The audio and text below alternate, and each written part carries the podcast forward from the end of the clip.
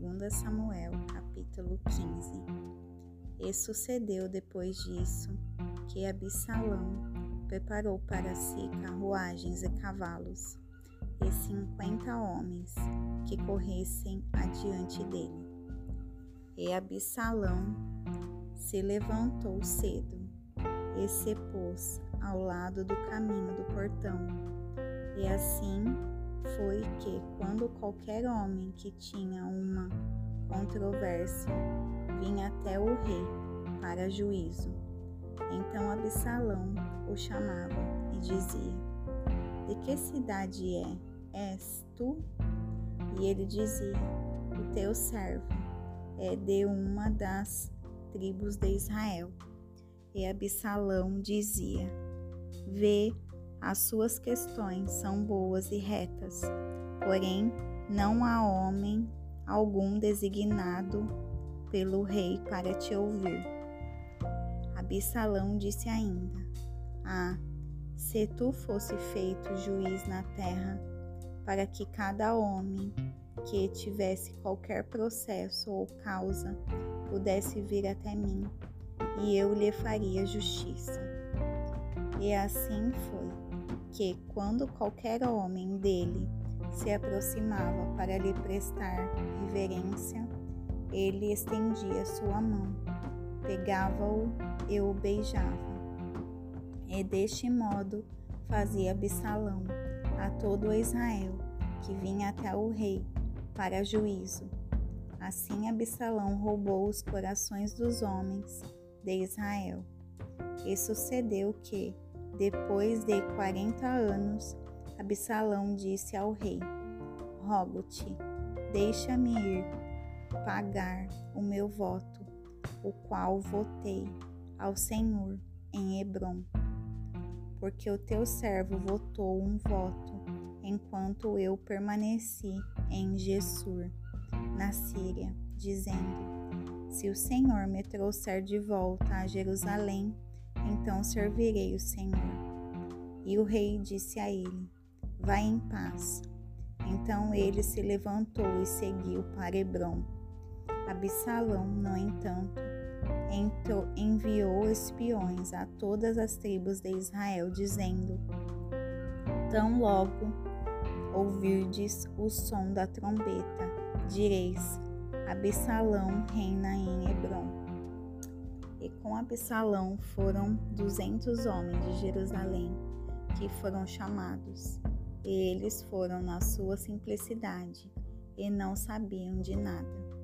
E Absalão enviou a Aitofel, a o Gilonita, o conselheiro de Davi, da sua cidade, a saber de Giló enquanto ele oferecia sacrifícios. E a conspiração foi forte, porque o povo aumentava continuamente com Absalão. E ali chegou um mensageiro a Davi, dizendo: Os corações dos homens de Israel estão com Absalão.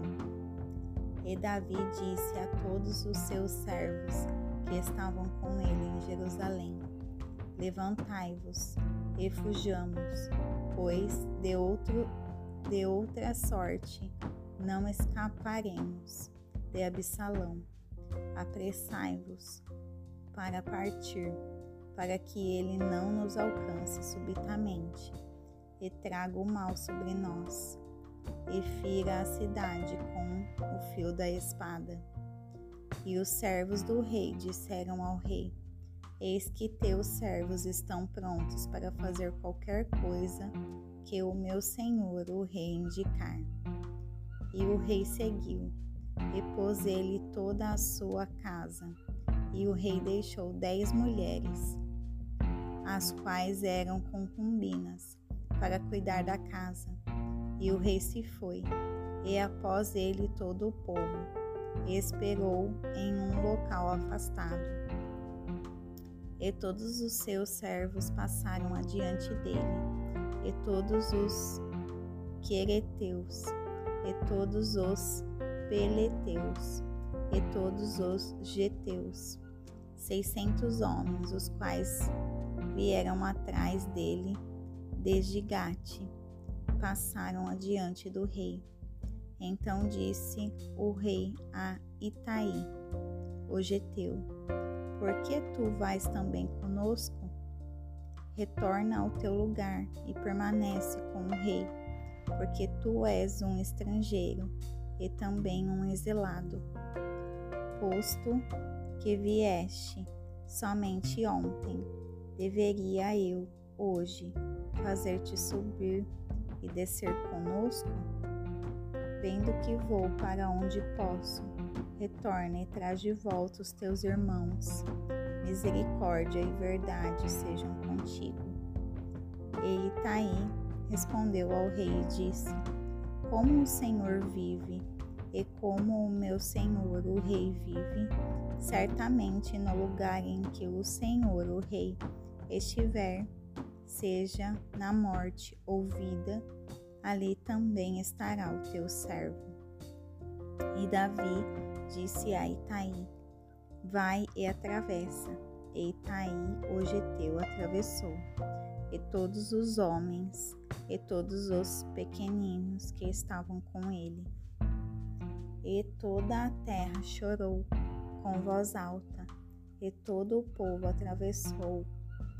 O rei também atravessou o ribeiro de Cedron, e todo o povo atravessou em direção ao caminho do deserto.